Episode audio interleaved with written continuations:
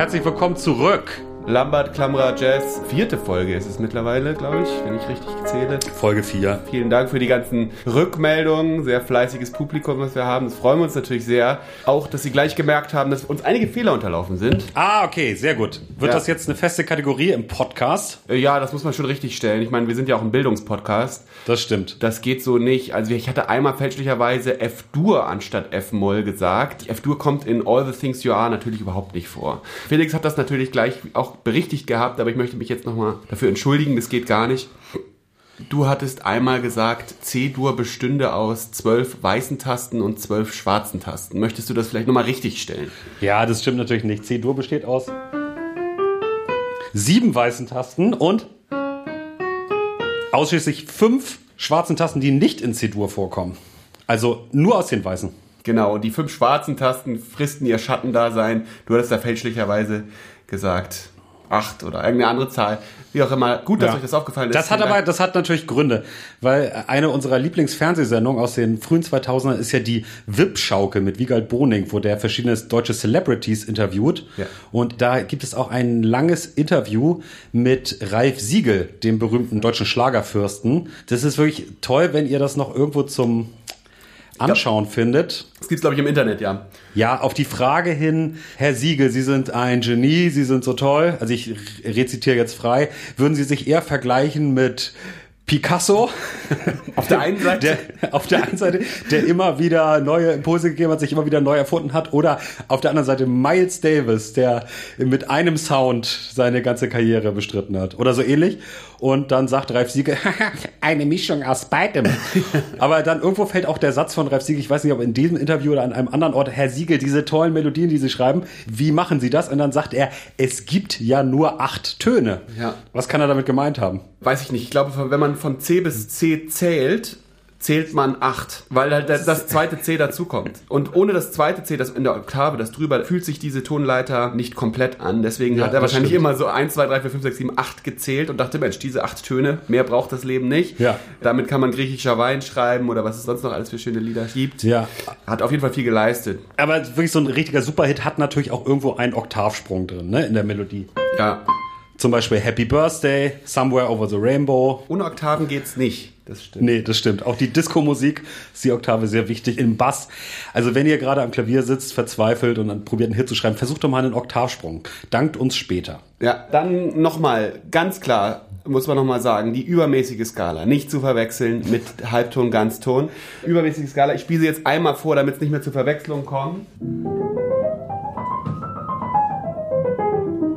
C, S, E, G, Bass, H und wieder C. Es sind einfach Noten, die das Glück bedeuten.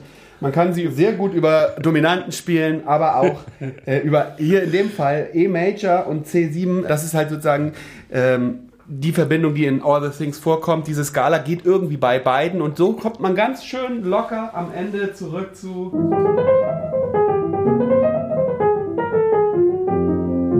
Also nach F-Moll, wo wir irgendwie am Ende landen wollen bei All the Things. Ähm, Ganz toll. Der Ja. Peter Ludolf der Jazzharmonik bist du. der Peter Ludolf, der hat's ja angetan, ja. Ja, ja, ich lieb den. Das ist mein Krafttier. Genau. Das dazu. Vielen Dank für die Aufmerksamkeit. Wenn euch weiteres auffällt, wir reden hin und wieder Blödsinn. Das ist in unserer Natur. Ja, wir sind uns noch nicht ganz sicher, welche Kategorie dieser Podcast hat. Ne? Also es könnte sowohl Kategorie Bildung sein, Psychotherapie, aber auch Comedy-Kabarett. Ja, ich würde sagen, es ist so ein psychotherapeutischer Bildungspodcast mit autobiografischen Anteilen und natürlich jeder Menge Charme und Witz. Richtig. Werf. Ja. Ich bin in Palermo gewesen. Da musste ich auch öfter an dich denken. Wir hatten ja auch kurz telefoniert. Zum einen, weil dort in dem Teatro Massimo, wo ich aufgetreten bin, Ja, ich habe die Fotos gesehen auf deiner Internetpräsenz. Das sah ja wirklich spektakulär Aber aus. es war spektakulär, kann man nicht anders sagen. Und dort wurde ein paar Tage zuvor aufgeführt Die glückliche Hand, ein Musikdrama von Arnold Schönberg? Arnold Schönberg, so ist es, genau. Ich habe nachgelesen, es wird nicht als Oper betitelt, sondern als Musikdrama in mehreren Akten. Okay. Wahrscheinlich haben die selber gemerkt, das macht keinen Sinn, das äh, Oper zu nennen. Das gibt nur Ärger mit den richtigen Operfans. Jedenfalls sollte das nach meinem Konzert irgendwann ein paar Tage danach aufgeführt werden. Ich konnte leider nicht bleiben. Ich habe den Intendanten kennengelernt vom Teatro Massimo in Palermo. Ein sehr netter Herr. Er meinte, er wäre der wichtigste Komponist Siziliens. Arnold Schönberg. Nee. Nein, Massimo. Nein, der Intendant des Teatro Massimos in Palermo, er hat sich vorgestellt, guten Tag, hat seinen Namen genannt, habe ich vergessen. Ja. Ich bin der wichtigste Komponist Siziliens. Ähm, habe ich gesagt, zum guten Tag, ich bin, ich bin Lambert, ich bin der wichtigste Pianist der Welt. Das fand er gar nicht witzig. Hat- Nee. nee, das fand er Das überhaupt nicht, witzig. lustig. Wir hatten kurz nur geredet und dann ist er aber gegangen. Er musste nämlich mit dem Senator für städtische Entwicklung, der auch daneben saß, sich unterhalten, der die ganze Zeit Zigarre geraucht und ehrlich gesagt hat einen schlechten Job gemacht. In Palermo noch einiges an Müll liegt da rum, da muss der Senator noch mal ran. Sie saßen dann in der ersten Reihe, während ich spielte und guckten die ganze Zeit auf ihre Handys, demonstrativ. Ähm, und als ich dann fertig war und guten Applaus bekommen hat, äh, sind sie ja natürlich als erstes zu mir gegangen, haben mich beide abgeküsst. Und da waren wir auf einmal wieder Freunde. Sehr gut. Darum ich die Sache erzähle, denn bei der Aftershow-Party, ey, die Leute denken ja immer, ich habe ein krasses Leben. Das ist ja wirklich so. Ich sage ja immer zu dir, ich würde ja auch lieber irgendwie nur im deutschsprachigen Raum spielen und dafür ein bisschen mehr Publikum haben und so. Das stimmt alles gar nicht. Ich finde das schon immer ganz gut. Ich relativiere das ja immer so schnell, wenn, wenn du neidisch bist, dann denkst du, oh, du kannst in die ganzen Ja. schönen Länder fahren und so. Aber ihr habt natürlich viel mehr Publikum, wenn ihr dann in Kassel spielt oder Ja. in Magdeburg. Da ist natürlich dann auch einfach mehr los als bei Da mir. brennt die Hütte. Da brennt die Hütte. Aber die Wahrheit ist, es ist schon ganz cool. Es gab eine Aftershow-Party ähm, und da, deswegen erzähle ich die Sache, traf ich einen Jazzstudenten, 25 Jahre alt, der in Mailand studierte und von seinen Problemen mit seinen Lehrern erzählte. Und es war wirklich das Gleiche, was wir eigentlich so bei einer letzten Folge so besprochen haben, ein hierarchisches Verhältnis. Er hat versucht, so ein bisschen sein eigenes Ding zu machen. Das wird überhaupt nicht anerkannt oder supported in diesem akademischen Betrieb. Er hat sich so ein bisschen dann der Neoklassik zugewandt. Das gab's ja damals noch gar nicht. Also es gab ja gar keine Alternative zum Jazz. Aber jetzt stell das bitte nicht so hin, als sei die Neoklassik so eine Art Weiterentwicklung der Klassik. Nee, Oder eine das nicht, Alternative. aber es gibt halt, äh, das muss ja echt Horror sein für die Lehrer, dass es da auf einmal so eine Musikrichtung gibt, die halt ähnliche Werte vertritt, wie instrumentale, äh, akustische Werte, auch so ein bisschen so behauptet, da würde auch irgendwie Improvisation eine Rolle spielen und so. Das muss ja für die Hardliner und das wirklich Horror sein, dass da auf einmal so eine andere Musikrichtung sich auch an die Hochkultur ranwanzt, was eigentlich ja die Jazzmusik seit einem Jahrhundert probiert. Ähm, Scheußlich. das muss wirklich scheußlich sein, aber ich fand es nur interessant, dass er wirklich die gleichen Geschichten erzählte, unter denen ich auch vor 20 Jahren als Jazzstudent gelitten habe. Es hat sich offensichtlich nicht so viel getan. Es wird immer noch behauptet, es gäbe die Grundlage Bebop, die man zu lernen hat, aber es gibt nie so richtig klare Ansagen. Also kommt ja selten vor, dass man so eine ganz klare Ansage hat, was man da irgendwie zu tun hat, um irgendwie weiterzukommen. Auch das Video, was ich dir neulich geschickt habe, ich weiß nicht, ob du dich erinnerst, nee, den Podcast zu Das- Adam, ja, ja. Adam Menace Äh, und Peter Martin, die äh, analysieren When It Rains von Brad Mehldau, ein Klaviersolo von ihm. Und da kommt ja auch ganz lange nur so ein esoterischer Talk zutage. Sag das bitte nochmal kurz einmal, dass wir, wie heißt der Podcast? Oh, das weiß ich jetzt Ich hab aber den gehört. Ist, er ist von Peter Martin und Adam Menace. Also mir ist auch wieder aufgefallen, dass ja wirklich diese Platte, das Album Lago Ja. von Brett Meldau ist ja wirklich ein hervorragendes äh, Tondokument. Ne? Es ist wirklich ein ganz tolles Album, produziert von John Bryan, meinem absoluten Lieblingsproduzent. Ich habe mal versucht, ihn anzuschreiben. Das hat nicht funktioniert. Er hat auf jeden Fall nicht geantwortet. Ich habe mir wirklich Mühe gegeben. Aber vielleicht auf diesem Wege. John, wenn du das hörst, diesen Podcast, melde dich mal beim Lambert. Ja, ich würde gerne ein Album Es mit ist ihm Zeit. produzieren. Auf Es jeden ist Fall. Zeit. Ja, ja, es ist eigentlich mal Zeit, aber ich glaube, er interessiert sich nicht für mich. Er hat ja nun auch schon Brad Mildau produziert damals und wahrscheinlich hat er Ja. erstmal genug von Pianisten. Er war dann ja mit Kanye West zugange und was weiß ich, was er alles gemacht hat. Das ist unerträglich. Alles, was er macht, Ja. ist jedenfalls geil. Ähm, Der Podcast heißt You'll Hear It. Peter Martin und Adam Manis. Genau. Und da, ich habe nur die eine Folge so. gehört, aber es wirklich sind ganz tolle Titel auch. Zum Beispiel die sieben besten Pianisten der Silent, was? Greatest Silent Generation Pianist. Oder die Seven Greatest Baby Boomer Pianist. So heißen die Folgen. Ja, das Oder ist schon sehr unterhaltsam. Why Die So Serious? Sie machen das gut. Was mir nur auffiel, sie hörten sich halt dieses Solo an von Brad Mildau Ja.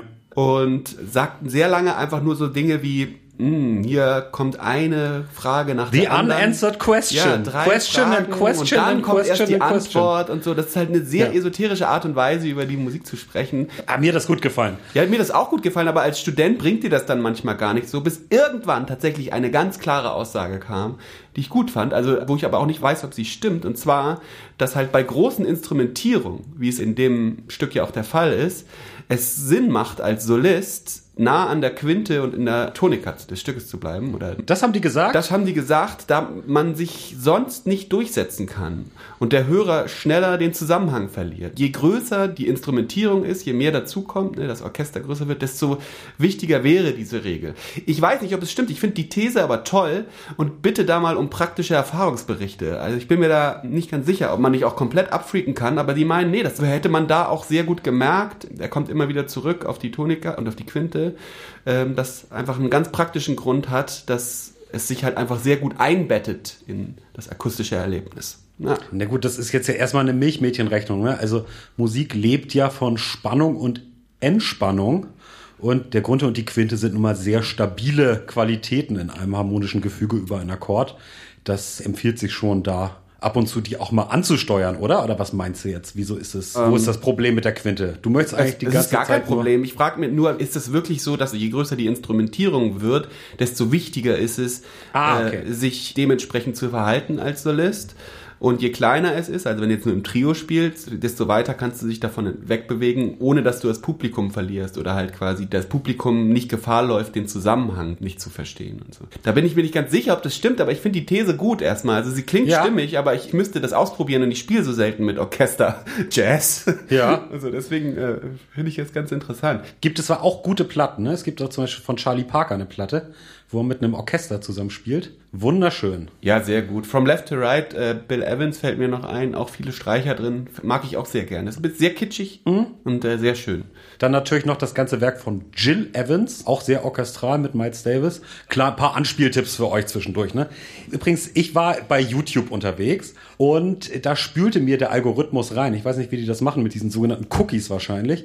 Peter Martin mit seinem Kanal Open Studio, wo ich mir dann eine halbe Stunde angehört habe, wie er zum Thema This is what's wrong with the jazz scene vor sich hin rantete. Ah ja. Und was ist Genau. wrong mit der Jazzszene? Da ging es auch um elitäre Verhaltensweisen. These war, es gibt da keine Offenheit gegenüber. Wenn man zum Beispiel sagt, Beyoncé ist a great artist, dass man das in Jazzkreisen nicht sagen darf, weil nur die alten Meister, Coltrane und so, das sind Artists, aber Ah, sehr interessant. Äh, genau. Also das Und- scheint also auch in Amerika, ich hätte immer gedacht, in Amerika spielt das alles nicht so eine große Rolle. War jetzt immer so mein Gefühl, aber das scheint ja nicht so zu sein. Offensichtlich gibt's, haben die die gleichen Probleme wie wir hier. Ja, ja, also ich glaube jetzt nochmal speziell, wir Deutschen haben natürlich so ein ganz besonderes E- und U-Musik-Problem miteinander, aber die Amerikaner scheinen das auch zu haben. Und es ging auch darum, dass wenn man jetzt als Jazzmusiker sich zu weit aus dieser Jazz-Tradition oder dieser Jazzszene entfernt, dass dann so eine Art Kommerzialisierungsvorwurf schnell laut wird. Das fand ich interessant. Also das hat ihn beschäftigt, da können wir auch nochmal rein in das Rabbit Hole. Ja, das finde ich auch natürlich sehr interessant, weil ich diesen Vorwurf natürlich kenne. Also wir sind ja auch ein Verbraucher-Podcast. Ihr habt jetzt schon diverse Plattentipps, äh, Podcast-Tipps und YouTube-Kanäle äh, mitbekommen, die ihr gerne abonnieren könnt und dann euch da Zerstreuung suchen könnt. Viel Lob gab es natürlich auch für den Erklärbären, Felix, also deine zehnsekündige Abhandlung für der Jazz- und Rockgeschichte bei der letzten Folge. Mhm. Ähm, da muss man sagen, da merkt man einfach deine ganzen Qualitäten, die du hast. Also du bist ja auch aus dem Lehrerhaushalt und das, das merkt man einfach, das, das hast du einfach Klar. drauf. ne? Das ist einfach Die, in die kürzester Zeit Didaktik mit der Muttermilch Ja, da wurde ich auch eingesaugt. ganz Wo ich wohl sehr, sehr, nur sehr kurz gestillt wurde, wurde mir gesagt. Ach, ist das so? Ja. Ja, ja. Wenn ich irgendwie unangenehm auffalle, daran liegt's wahrscheinlich. Ja, dass du ja nicht so viel Liebe abbekommen hast, das macht Sinn, aber trotzdem, ja, die Didaktik ist ja auf jeden Fall ist drin. Toll. Zumindest also das. das. Das ist ja auch das Wichtigste erstmal. Richtig, genau. Weil von Liebe kann ich mir nichts kaufen. So ist es. Okay, wo sind wir denn jetzt? Wir sind eigentlich in der Studienzeit immer noch Mitte der Nullerjahre, würde ich sagen. 2005, 2006. Es deutet sich langsam an, dass Jazz vielleicht nicht alles im Leben ist und man luschert auch mal in so andere musikalische Bereiche rüber und fängt an, das System Jazz so ein bisschen zu hinterfragen. Ist es wirklich möglich? Wartet da draußen irgendjemand auf den nächsten deutschen Jazzpianisten? Kann man davon leben? Eine Frage, die einem dann noch sehr oft gestellt wurde. wird, ja genau. Und das geht, ging auch schon langsam los. Ich erinnere, dass es sehr früh diese Frage gestellt wird. Also mir ging es dann so, dass ich auch nicht nur deswegen, aber in der Zeit waren ja auch viele Bands, also diese ganze Indie-Sache wurde ja riesengroß zu der Zeit, ne? Ich weiß nicht, was gab's da für The Cooks, Franz Ferdinand Block Party, The Heist, Arctic Monkeys, The, X, The XX, White Stripes, The Killers, was weiß ich, alles, alles mit The. Äh, das war ja alles riesengroß. Ja. Dann Folk, Indie-Folk, Bright Eyes, Fionn Regan und Stevens oder was. Kam man eigentlich nicht so richtig dran vorbei und ich fand das auch alles sehr spannend. Es ist nur genau, und da kommen wir wieder zum Thema, es ist nicht etwas, womit du bei den normalen Jazzstudenten so hausieren gehen konntest, dass du dich da eigentlich auch für interessierst. Wenn du irgendwie sagtest, ich mag auch gerne Popmusik oder Indie-Musik, dann haben die gerade noch mal irgendwie so Radiohead und Björk akzeptiert oder Sigur Ross vielleicht. Aber das war's. Du wurdest jetzt nicht weiter ernst genommen, wenn du sagtest, nö, ich mag solche Musik auch, weil die Musik eigentlich nicht so viel zählte. Weiß nicht, wie war das bei euch? Es ist, glaube ich, weltweit so oder war zumindest in der Zeit so, dass Jazzer auch Popmusik hören mal, so zum Runterkommen, zum Klarkommen, aber auch immer nur drei Bands. Das sind, glaube ich, die genannten Radiohead, immer ganz wichtig. Die Beatles. Ja, genau. Die Beatles ist Grundlage, das ist okay. Ja. Genau. Und vielleicht sowas wie Frank Zappa könnte das sein?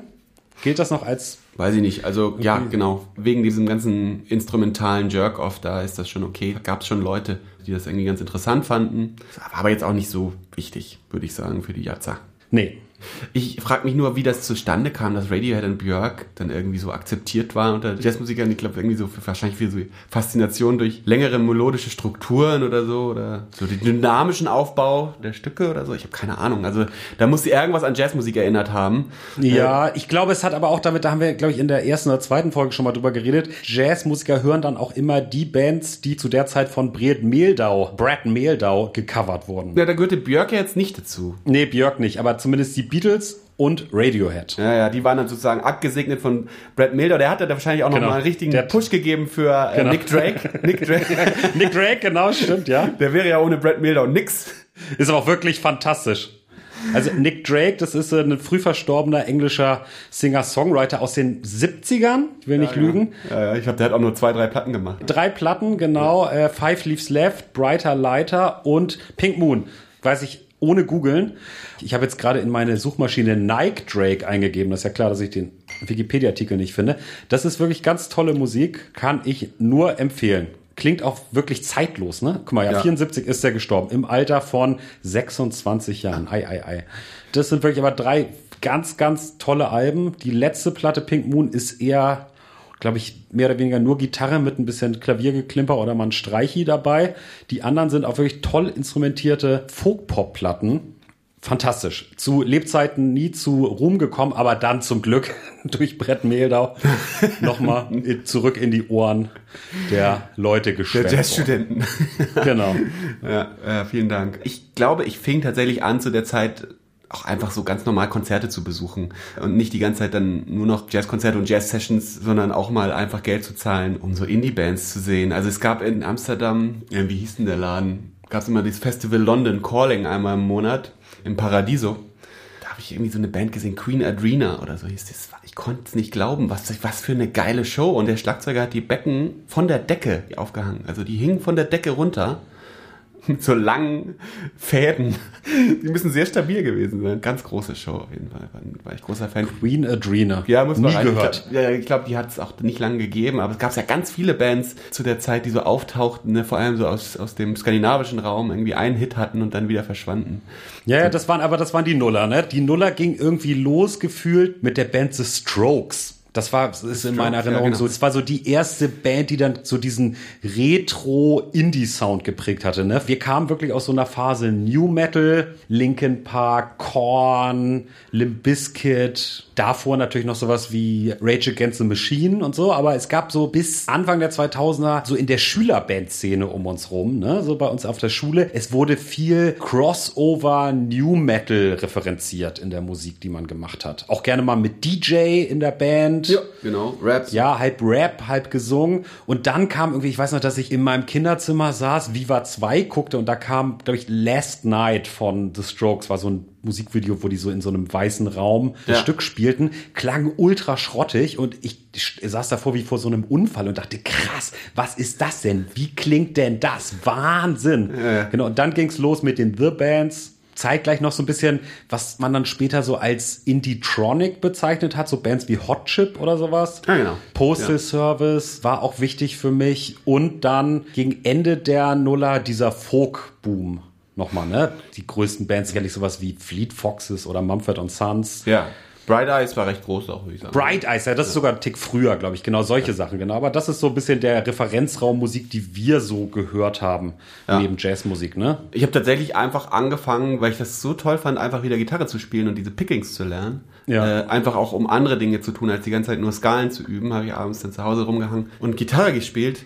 Da nochmal vielen Dank an meine Lehrerin der sechsten Klasse, die mir die Grundlagen gezeigt hatte. Äh, Darauf konnte ich gut aufbauen. Dann brauchte man eigentlich nur ein Capodaster und das Picking musste man sich noch selber raufschaffen. So das, Ja, ich möchte an dieser Stelle meinem Lehrer Peter Bursch danken. mit seiner Band Brösemaschine, ganz toll. das ist eine Legende, oder? Der Gitarrenschule. Ja, absolute Legende. Eine Legende. Genau, auch, auch Pädagogenlegende, genau. Ja. ja.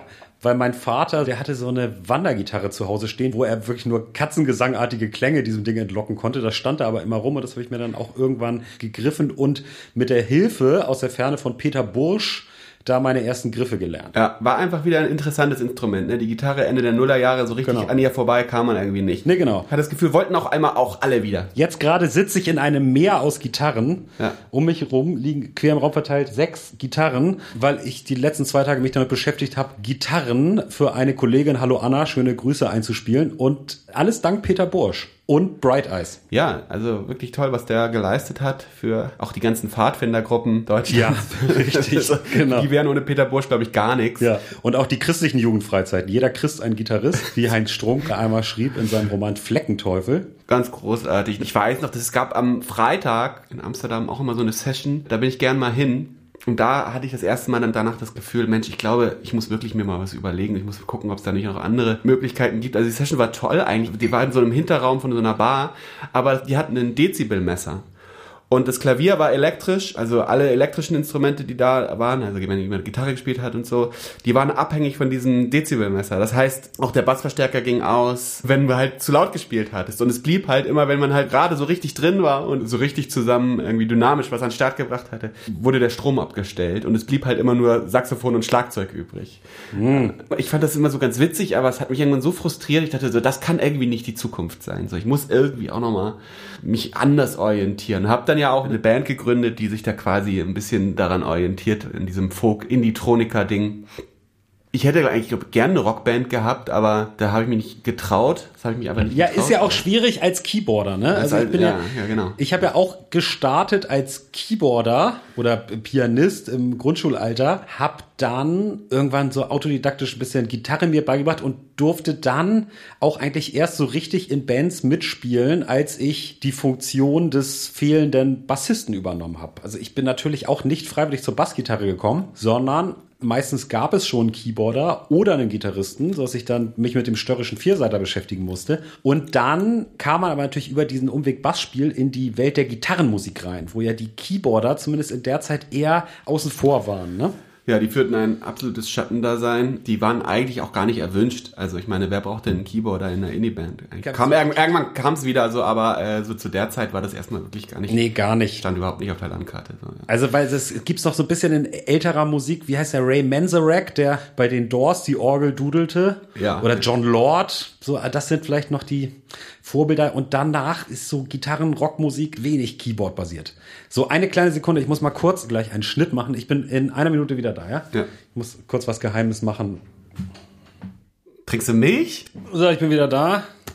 Trinkst du Milch? Wie bitte? Nee, das ist eine Kaffeetasse. Da steht drauf, an jedem neuen Morgen. Ich habe noch mal eine Erkenntnis. Es war ja schon so, dass wir vor dem Jazzstudium oder vor diesem richtigen Reinkippen in Jazz und Rumnörden, da haben wir natürlich ganz viel andere Musik gehört. Popmusik, Indie-Musik, Hip-Hop, was weiß ich, alles Mögliche. Ne? Dann geht man in dieses Studium, beschäftigt sich eine Zeit lang wahnsinnig viel mit Jazz. Ich kann mich auch erinnern, dass ich Platten gehört habe oder mir gekauft habe und dann nicht gehört habe, weil es irgendwie hieß, ja, das ist cool, das musst du dir reinziehen, das muss man kennen, das gehört zum Kanon. Ja, ja, genau. Genau, und dann geht man da wieder raus. Also ich glaube, es gibt so dedicated Jazzer, die haben als Kind schon nur Jazz gehört und haben auch da gar nicht so groß andere Interessen und die hören dann auch immer Jazzmusik und beschäftigen sich immer damit, aber so Leute wie wir haben da durchaus auch immer wieder andere Vorlieben gehabt, ne? Vorher und nachher. Ja, ja, also tatsächlich, man hat da Leute getroffen und ich habe ja auch mit Leuten gespielt, die kannten Nirvana nicht. Die wussten nicht, was das ist. Also die konnten gut spielen, ne? Also es war ja nicht so, dass du nicht, nichts mit denen anfangen konntest, so. Aber die hatten noch nie davon gehört, was Nirvana ist. So. Die dachten, das ist irgendwas Esoterisches. ist es ja auch. Ist es ja auch. Das Nirvana. Musikalisch ist es erstmal kein Problem. Es ist ein Problem ab dem Zeitpunkt, wo du mit diesen Menschen natürlich mehr zu tun hast und mit denen irgendwie auf Tour gehst oder vielleicht Ja. auch mal nach der Session noch ein Bier trinken willst und so, dann ist es natürlich echt gar nicht so leicht, da so einen gemeinsamen Nenner zu finden. So wenn aber gab's da nicht von Brad Mehl da auch eine Nirvana-Version? ja, von Bad Plus irgendwann. Da Ach, von Bad Plus, vielleicht- genau. Da gab's Smells Like Teen Spirit, ne? Ja, ja, mussten sich vielleicht Ja, ja, damit ja, ja. auseinandersetzen, ja, genau. Ja. Ja, du kannst dich in diesem Jazz-Ding, glaube ich, relativ früh aufhalten, so auch so, wenn du Musik so kennenlernst. Und dann gibt es auf jeden Fall Leute, Vertreter der Jazzmusik, die eigentlich dann auch nie wirklich irgendwas anderes kennengelernt haben und einfach immer nur da drin stecken. Das ist ja auch irgendwie beneidenswert, weil es ist immer reichhaltig, das kann man natürlich machen. So, es gibt wahnsinnig viel, womit man sich da beschäftigen kann. Es ist dann so im praktischen Miteinander ist es manchmal gar nicht so leicht mit solchen Menschen, die wirklich in andere äh, Bereiche so gar kein Interesse haben. Ja, ja, das stimmt. Übrigens, soll ich mal das Universum zum Explodieren bringen? Ja. Der zeitliche Abstand zwischen dem ersten offiziellen Studioalbum der Beatles, Please Please Me, zur Nevermind von Nirvana ist kürzer als der Abstand von Nevermind bis heute. Wir werden alt!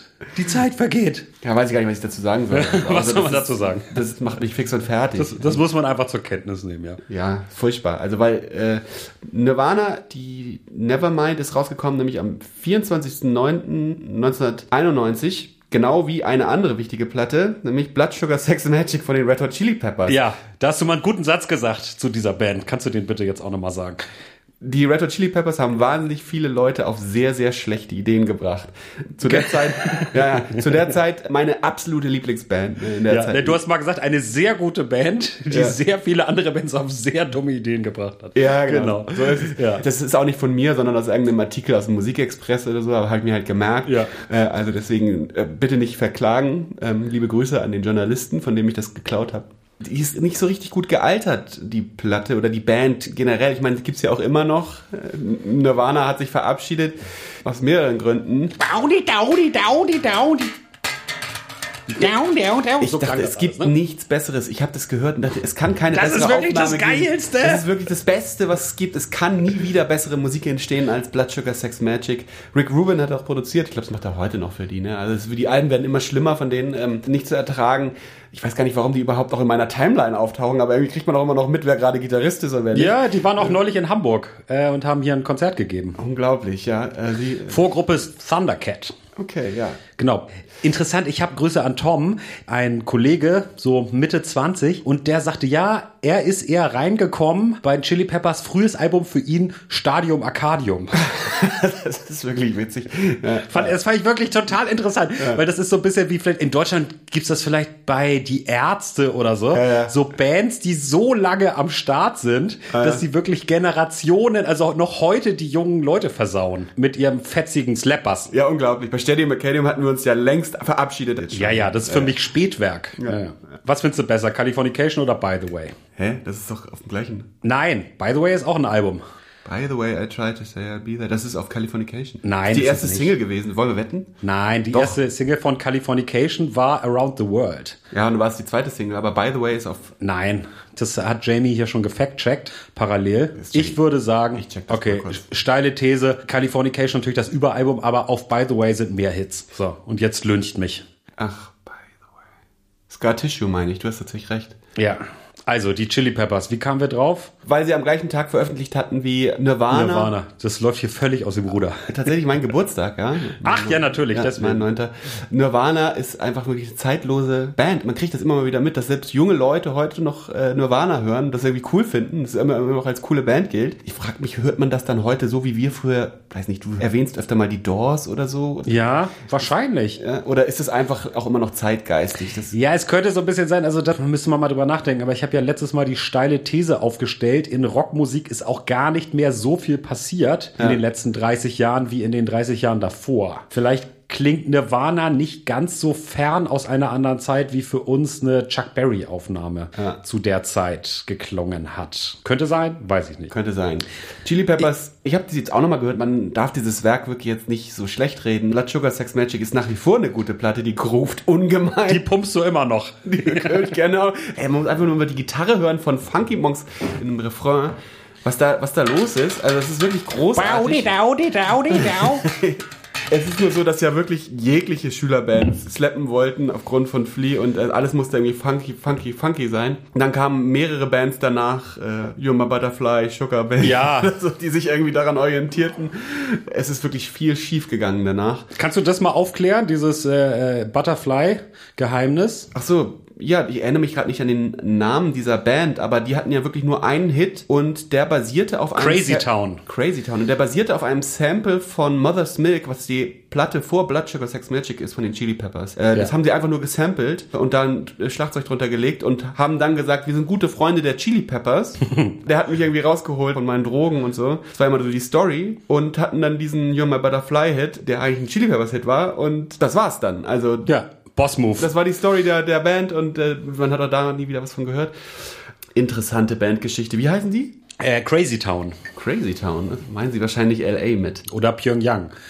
Man weiß es nicht. Man weiß es nicht. So, jetzt mal weiter im biografischen Fluss. Ja. Was hast du denn zu der Zeit die ganze Zeit gemacht? Also ich habe mich dann irgendwie so orientiert und irgendwie Bands gegründet, schon irgendwie überlegt, was mache ich denn eigentlich, wenn dieser ganze Kram vorbei ist in ein paar Jahren? Also das Ende war in Sicht. Also das Ende des Studiums. Ende des du? Studiums und für mich war klar, danach werde ich rausgeschmissen in die weite Welt und ich muss mich da irgendwie zurechtfinden. Und mein Weg daraus war halt Bands gründen und rumprobieren. Ich hatte ja auch immer noch eine Jazzband und tatsächlich auch dann einen kleinen Deal beim Berliner Jazzlabel. Aber ich musste immer noch selber buchen und so. Also es war jetzt auch keine Karriere in Aussicht, sowohl bei meiner Indie-Band als auch bei meiner Jazzband nicht. Was hast du in der Zeit gemacht? Ja, ich habe ja, das haben wir letztes Mal kurz angerissen, dadurch, dass ich in meiner Heimatstadt Hamburg studierte und erstmal dieses Jahr an dieser Hamburg School of Music war, dann ja später an die Hochschule gewechselt bin, habe ich auch immer so allerhand Bands und Projekte durchgeschleppt. Auch von Anfang an meines Jazzstudiums auch immer Musik gemacht mit Leuten, die nicht an der Hochschule waren. Ich habe mit einem auch so einem Hamburger Singer-Songwriter zusammengespielt, wo wir auch dachten, wir werden Popstars. Das war so eine Popkurs-Band dann, oder? Die hatte sich da gefunden, kann das sein? Ja, zumindest in Teilen, genau. Ich hatte zu dem Zeitpunkt noch keinen Popkurs gemacht, aber das waren Leute aus dem Popkurs. Da war man dann auch in so einer Szene drin, wo es viel darum ging, wir brauchen Label, wir brauchen Deal, äh, wir, wir kommen groß raus, wir werden Popstars. Spoiler Alert hat nicht funktioniert. Genau, und parallel habe ich noch mit dem Martin Terenz Trio, man benennt ja Jazzbands immer gerne nach dem Pianisten, so wie Bill Evans Trio oder Oscar Peterson Trio. Das war mit Martin und Jan Philipp alias Tillip. Da waren wir auch recht ambitioniert, haben teilgenommen an Jugend Jazz. Das war so ein Nachwuchswettbewerb, wo man dann zur Bundesbegegnung Jugend Jazz fährt nach Koblenz, um, um sich mit anderen Jazzbands zu messen. Ach, toll. Solche Sachen. Was habe ich ja echt nie gemacht. Ich wusste gar nicht, wo man sich da anmeldet. Und dann war ich tatsächlich in den, also in meinen ersten Jahren des Studiums total all over the place, habe gleichzeitig auch im Landesjugend-Jazz-Orchester Jazz Essence unter der Leitung von Nils Gessinger, das war auch so eine Nachwuchs-Big Band, gleichzeitig im Landesjugendorchester, weil ich das Gefühl hatte, ich muss jetzt auch nochmal so ein bisschen Klassik-Kontrabass mir drauf schaffen. Völlig wirr schwirrte ich so durch mein Leben und hatte auch einen irrsinnigen Druck, dass ich dachte, scheiße, ich muss jetzt auch irgendwie Geld verdienen mit Musik. Ich muss es meinen Eltern zeigen, das ist doch die richtige Entscheidung, nicht, äh, was weiß ich, Lehramt zu studieren, der Weg, der mir eigentlich vorbestimmt war im dynastischen Gefüge einer Lehrerfamilie. Und habe dann auch wirklich wahnsinnig viel, wie man so im Fachjargon sagt, gemuckt. Ich war Hotelpianist im Steigenberger Hotel. Also wirklich mit meinen äh, sehr limitierten Klavierfähigkeiten habe ich da gedudelt. Ich habe auf der Reeperbahn im Irish Pub Rock-Cover-Bands gehabt. Ich habe allerlei kleine Jazzprojekte gemacht. Bossa Nova Band, Coverband. Es wurde auch viel sogenannte Jazzmucke gespielt. Das ist so ein bestimmtes Prozedere, was sehr beliebt ist unter jungen Jazzern. Nämlich, dass reiche Leute sich auf ihre Feier, also von Hochzeit über Firmenfeier, Geburtstage, irgendwelche Anlässe sich Musik als Möbelstück ist ja so ein Begriff, den Erik Satie sich mal ausgedacht hat. So war, ist das dann auch, dass man quasi Jazz als Möbelstück sich auf seiner Party in die Ecke so eine Jazzband stellt, die dann das Reebok rauf und runter dudeln. Sowas habe ich viel gemacht. Allerlei Zeug. Genau, ich war Klavierlehrer an der Musikschule nochmal für ein, zwei Jahre Ich wollte, glaube ich, vor allen Dingen irgendwie möglichst viel machen, irgendwie meinen Platz finden, hatte aber mir selber tatsächlich, glaube ich, gar nicht zugetraut, so wirklich mit eigener Musik, eigenen Bands Geld zu verdienen und erfolgreich zu sein und vor allen Dingen auch nicht mit Jazzbands. Also mit dem Martin Terens Trio, wir haben immer allerlei Demo-Aufnahmen gemacht, auch Konzerte gespielt, auch mal weiter weg, waren auch mit dem Goethe-Institut in anderen Ländern, hatten so eine ganz gute Connection. Aber wir haben das tatsächlich nie geschafft, was du relativ zügig ja hingekriegt hast, eine richtige Jazz-Veröffentlichung bei einem richtigen Jazz-Label zu haben. Genau. Und dann hat auch bei mir nach zwei, drei Jahren Studium das so ein bisschen nachgelassen, das Interesse jetzt daran, so ein richtiger Jazz-Samurai zu werden werden. Da hattest du schon so den Biss und auch die Vision, mit deinen eigenen Projekten an Start zu kommen und zu touren. Und das hast du dann ja auch gemacht. Also das ist ja wirklich erstaunlich. Ich glaube, du warst gefühlt sechs Wochen in Amsterdam und kamst wieder mit so einem Rolling, nannte man das, glaube ich, so eine gebrannte CD, wo du dann selber so ein Booklet schwarz-weiß ah. reingestopft hattest. Das war dann dein Trio und die hattet auch irgendwie schon zehn Songs und das klang auch alles gar nicht so schlecht. Und mit der Band warst du dann auch länger unterwegs, ne? Mit der Band war ich länger unterwegs, haben wir, ich glaube, Ende unserer Studienzeit einen kleinen Deal klar gemacht beim Berliner Jazzlabel und haben halt gespielt, wo wir konnten, so, ne, hatten auch hin und wieder mal irgendwie Support von Goethe-Institut oder, aber das meiste musste ich selber irgendwie regeln. Also wir hatten auch einen Booker, aber der hat vielleicht einmal im Jahr irgendwie einen Gig klar gemacht,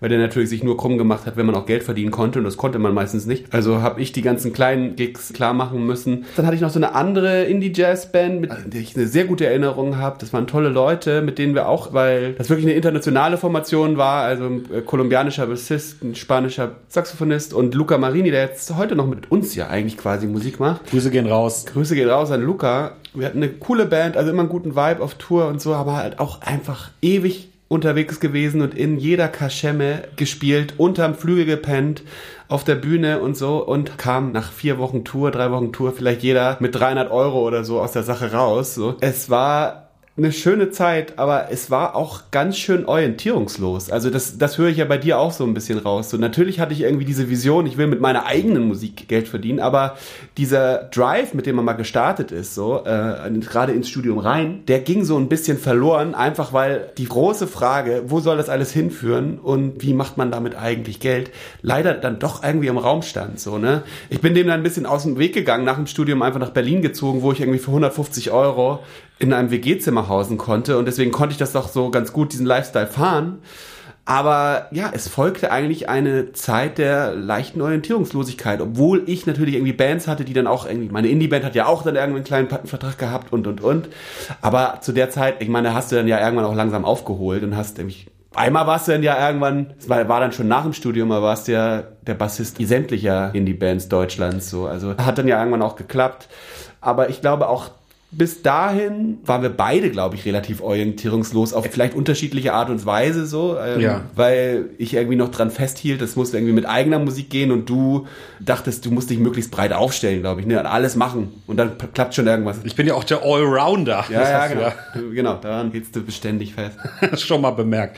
Ja, genau. Das war aber, glaube ich, auch so ein bisschen FOMO, Fear of Missing Out und Orientierungslosigkeit. Also im Nachhinein, wenn ich über meine 20er nachdenke, das legte sich erst so Ende 20 20, als da so ein bisschen Kontinuität mit so Bands und Projekten, die ich hatte und Tätigkeiten reinkam.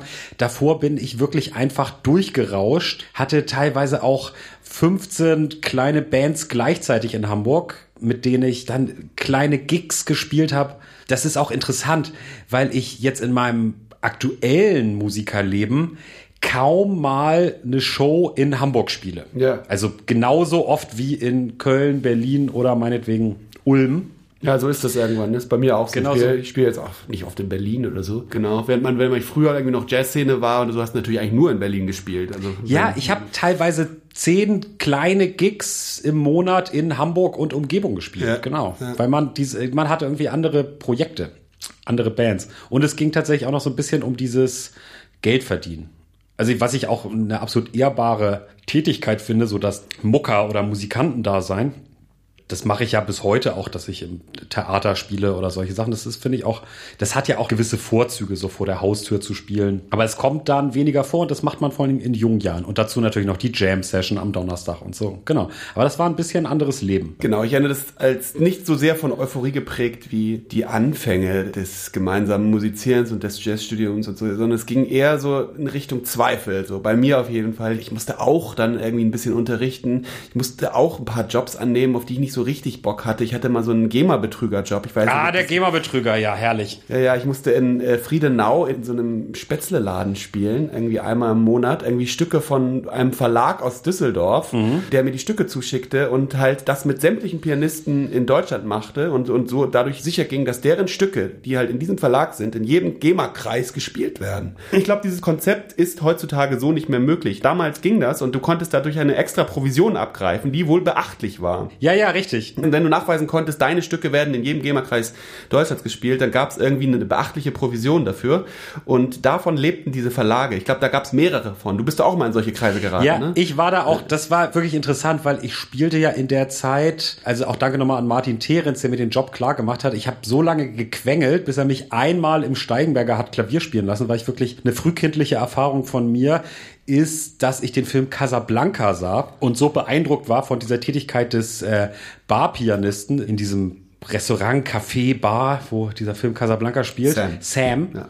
Genau. Das fand ich so toll, dass ich das irgendwie von Kindertagen an, diese Vorstellung, Barpianist zu sein, einfach so toll fand. Und dann, genau, dann bin ich da irgendwie reingerutscht in diese Hamburger Barpianisten-Szene. Spielte dann auch in anderen Hotels. Da gibt's auch so einen Pool, das ist so eine eigene kleine Klaviermafia. Da bekriegen sich da, glaube ich, auch die unterschiedlichen Pianisten. Also, wie gesagt, es ist lange her. Ich weiß nicht, wie es heute ist. Und irgendwann kam ein Kollege zu mir und sagte, hier, ich habe hier so einen Job. Mhm.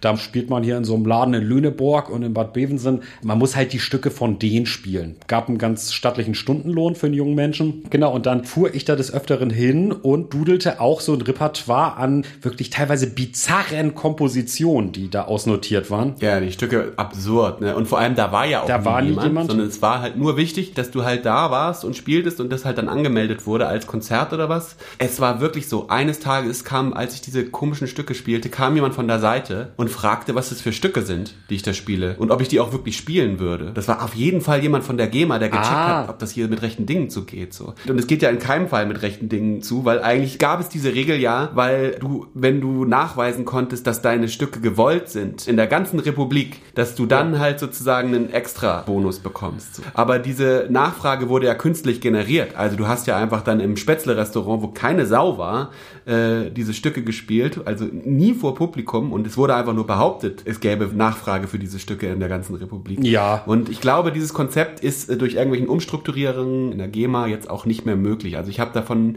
lange nichts mehr gehört. Irgendjemand hat mal erzählt, dass sowas heutzutage nicht mehr geht. Ah, okay, alles klar. Also, liebe Zuhörer, bitte, falls ihr heute noch für die GEMA-Betrüger unterwegs seid, schreibt uns bitte, erzählt uns eure Erfahrungen. Das finde ich wirklich sehr Finde ich auch interessant. sehr interessant. Ich habe damals, um mich davon zu lösen, weil ich irgendwann das nicht mehr ertragen konnte, diese Konzerte äh, und auch die Stundenlohn, ich fand die jetzt irgendwie nicht so toll und ich fand diese Stücke wirklich so schlimm, habe ich damals irgendwann vor Frust eine E-Mail geschrieben an den Verlag und meinte, ihr Geschäftskonzept ist unmoralisch, ich kann das nicht länger supporten. Habe ich dir auch geschickt damals die E-Mail, weißt du noch? Ja, ich weiß, da Ja. haben wir auch länger drüber gesprochen. Ja. Ich weiß nicht mehr, ob ich da noch in den Fängen des GEMA-Betrügers war oder schon wieder raus. Ich habe das auch nicht lange gemacht. Vielleicht habe ich das ein Jahr gemacht oder so. Ich habe mich da auch wirklich immer hingeschleppt.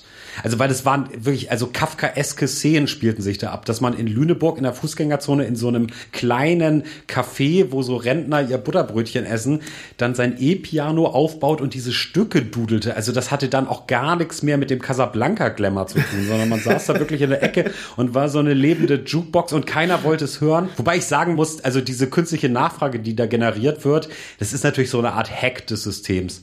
Also liebe GEMA, falls ihr uns jetzt rausschmeißen wollt, wir waren selber Opfer, wir wollten es nicht. Wir wurden gezwungen durch den bösen Kapitalismus. Ja, wie gesagt, und wir Aber- haben uns wirklich deutlich dagegen positioniert. Ja, wir distanzieren uns davon. Das Konzept, das muss man erstmal verstehen. Erst am Anfang nimmst du einen Gig an, denkst du, okay, ja, die 100 Euro nehme ich mit. So, und dann musst du erstmal verstehen, hey, warum muss ich denn immer diese blöden Stücke spielen? So, warum ist denen das immer so wichtig und so, ne? Ja, ja. liebe GEMA, es tut uns leid. Ich habe die dann auch wirklich sehr frei interpretiert, natürlich. Äh, Ja, ich konnte das gar nicht spielen. Das war wirklich also absoluter Punktesalat auf diesen Notenblättern. Aber ich muss sagen, diese künstliche Nachfrage, die dann generiert wird, das, das kann man natürlich auch dem einen oder anderen Major-Label vorwerfen, ne? was mit einem riesengroßen Budget seinen neuen Act irgendwie reinspült in den Mainstream. Da wird ja auch so eine Art künstliche Nachfrage generiert, ne? Das stimmt und den wirft das keiner vor. Den wirft das keiner vor. Doppelmoral, Doppelstandard. Das So, Doppelstandard. guck mal. So, jetzt muss ich noch mal kurz Pippi, dann kannst du noch was sagen. Äh, Und dann Ja. sind wir, glaube ich, auch bald schon fast am Ende. Ja. Ne? Wir müssen irgendwie ne- einen guten Abschluss finden. Ja. Also es hat mich wieder eingeholt mit diesem GEMA-Betrüger, weil ein Pianist, ich nenne mal seinen Namen nicht, weil ihm das vielleicht unangenehm ist, auch dieser Pianist, der auch in deinem Metier tätig ist, in der Neoklassik, auch der war seinerzeit für den GEMA-Betrüger tätig. Vielleicht können wir das an Netflix verkaufen oder sowas. Die haben doch auch diese Shiny Flakes Doku gemacht. Vielleicht können wir das Ja, gute so groß Idee. aufziehen und Äh, das machen wir. Doku über die GEMA-Betrüger-Szene. Hast du eine E-Mail von Netflix? Äh, in Netflix at net@flix.de. Nee, habe ich nicht, aber du bestimmt, Idee at netflix.de. oder? Ja. genau, okay. Da schreibe ich hin. Äh, genau. Also was tatsächlich äh, zu der Zeit, äh, Ende meines Studiums, das erste Mal auftauchte und vielleicht dann doch auch einen kleinen Impact hatte für spätere musikalische Herangehensweisen meinerseits, war Chili Gonzales. Ah. Ja, erstes Album, Chili Gonzales, erstes Soloalbum, ne, Chili Gonzales. Chili Gonzales kannte man ja schon irgendwie von Viva 2, damals mit Charlotte Roche, immer am Rappen und so. Also sogar in Ja. unserer Schon Schulzeit, in der ne? Schulzeit schon, ne, tauchte hin und Ja. wieder auf als merkwürdiger Rapper, der andere Rapper. Und dann gab es auf einmal dieses erste Piano-Solo-Album, was ich sehr gut fand. Und ich fand auch den Klang sehr gut damals, aber ich konnte damit auch überhaupt nicht hausieren gehen. Also äh, anderen Jazzstudenten konnte das nicht zeigen. Das war verpönt. Dass ich irgendwann mal in dieser Richtung äh, auch äh, Musik machen würde, konnte ich mir damals auch noch nicht vorstellen. So, aber ich fand es auf jeden Fall sehr gut. Ich habe die Stücke auch schon so ein bisschen nachgespielt und so. Ich fand das, fand das super. Ähm, Ja, das geht natürlich auch nicht als Jazzpianist dann Chili Gonzales hören heimlich. Das ist so ein bisschen wie diese Zeile der Ärzte. Zwischen Störkraft und den Onkels steht eine Kuschel Rock EP. LP. so Der ist das. Vergleich hinkt an allen Ecken, aber die Pointe gönn ich dir.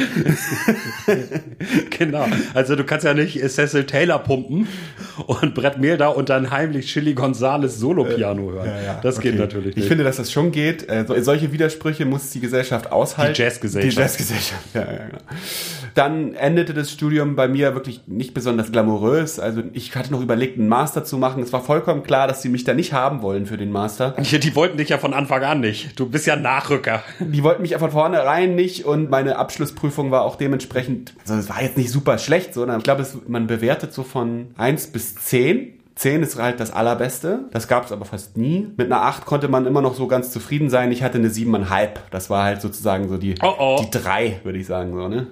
Da konntest du eigentlich nicht wirklich stolz drauf sein. Und das hieß einfach von den Lehrern so, ciao bitte, jetzt hier für den Masterstudiengang. Geh mit Gott, aber Geh geh. mit Gott, aber geh. Und das habe ich dann ja auch gemacht, bin nach Berlin gezogen, wo man für sehr wenig Geld damals leben konnte. Das war 2008, das war wirklich eine andere Stadt noch. Darüber reden wir nächstes Mal vielleicht. Ja, genau. Du hast ja auch schon den Teaser vom letzten Mal. Das war ja angekündigt, dass du uns deine Note verrätst. Und es ist nur eine siebeneinhalb. Es ist die 7,5 gewesen, ja, das war bitter. Das war auch eindeutig, dass das nicht gut war. Also die meisten Leute haben eine 8 bekommen, so, dann waren sie immer noch so ganz zufrieden. 8,5 war halt schon super. Ähm, die halt richtig krassen haben eine 9 und 9,5 oder 10, das gab es eigentlich sowieso nie. Aber 7,5 und 7, so, das war schon ganz klarer Stinkefinger in Richtung Nachwuchsinstrumentalisten. Ja. Schwer dann Job zu finden natürlich mit so einer Note.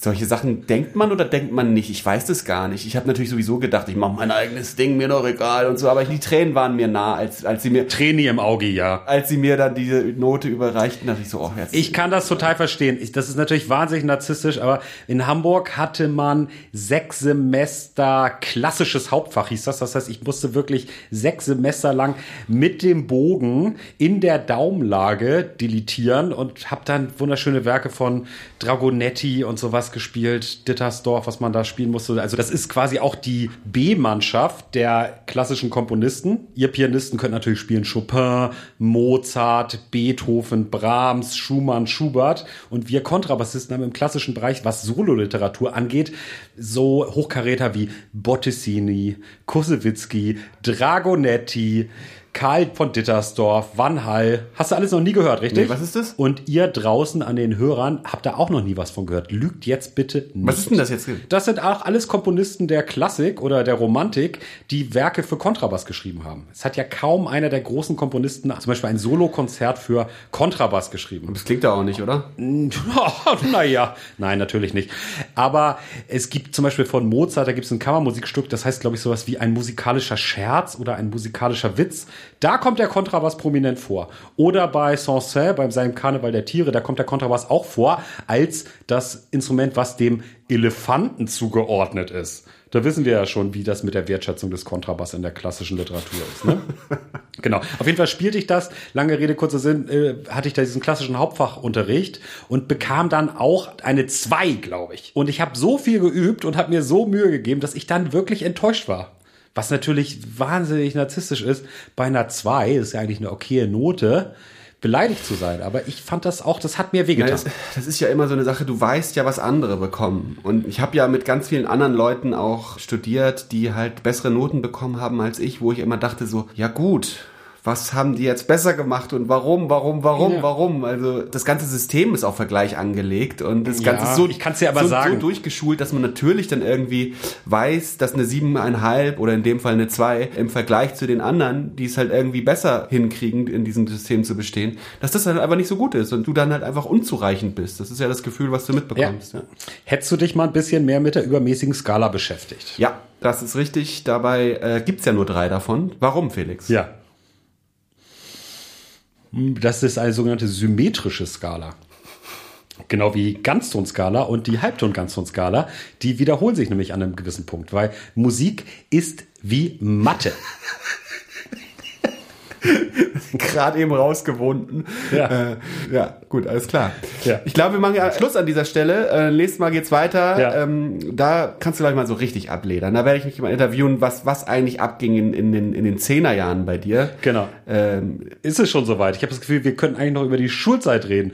Aber gut, ich, ich bin einfach ein sentimentaler Typ. wir müssen auch langsam wegkommen von diesen Nullerjahren-Dingern. Wir hatten uns mal darauf geeinigt, dass wir eigentlich gar nicht so gerne daran zurückdenken, wie wir so gedacht haben in den 20er Jahren. Oh ja, das war Das, wirklich äh, peinlich. Man hin und wieder findet man ja mal so eine E-Mail von sich selber und so und dann, dann merkt man schon, dass man doch schon noch ein ganz schönes Baby war. Ich möchte da nicht hin zurück, obwohl das irgendwie auch eine schöne Zeit war und man so viele tolle Erlebnisse gerade mit Musik irgendwie hatte. Aber äh, was man für, für ein Vollidiot war, das ist schon beachtlich. Äh, also liebe Leute, die ihr denkt, ich bin jetzt Mitte 20 in der Blüte meiner Zeit, lasst euch gesagt sein, es wird tatsächlich noch besser. Also geistig seid ihr noch nicht ausgereift. Da geht noch was. Da geht noch was. Vielleicht seid ihr aber auch einfach cooler als wir und seid schon total cool. Wir waren es nicht. Das ist wahrscheinlich, ja. Genau. Also das war jetzt die zerfaserte Folge, wo wir mal so ein bisschen wild gesprungen sind. Nächstes Mal geht's dann wieder stringent weiter und monothematisch wahrscheinlich, ne? So wie man uns kennt, ja. Genau. Alles klar. Bis dann, ne? Ciao, ciao, ciao, ciao, Bis dann. ciao. Jazz. Zwingenden Grüß.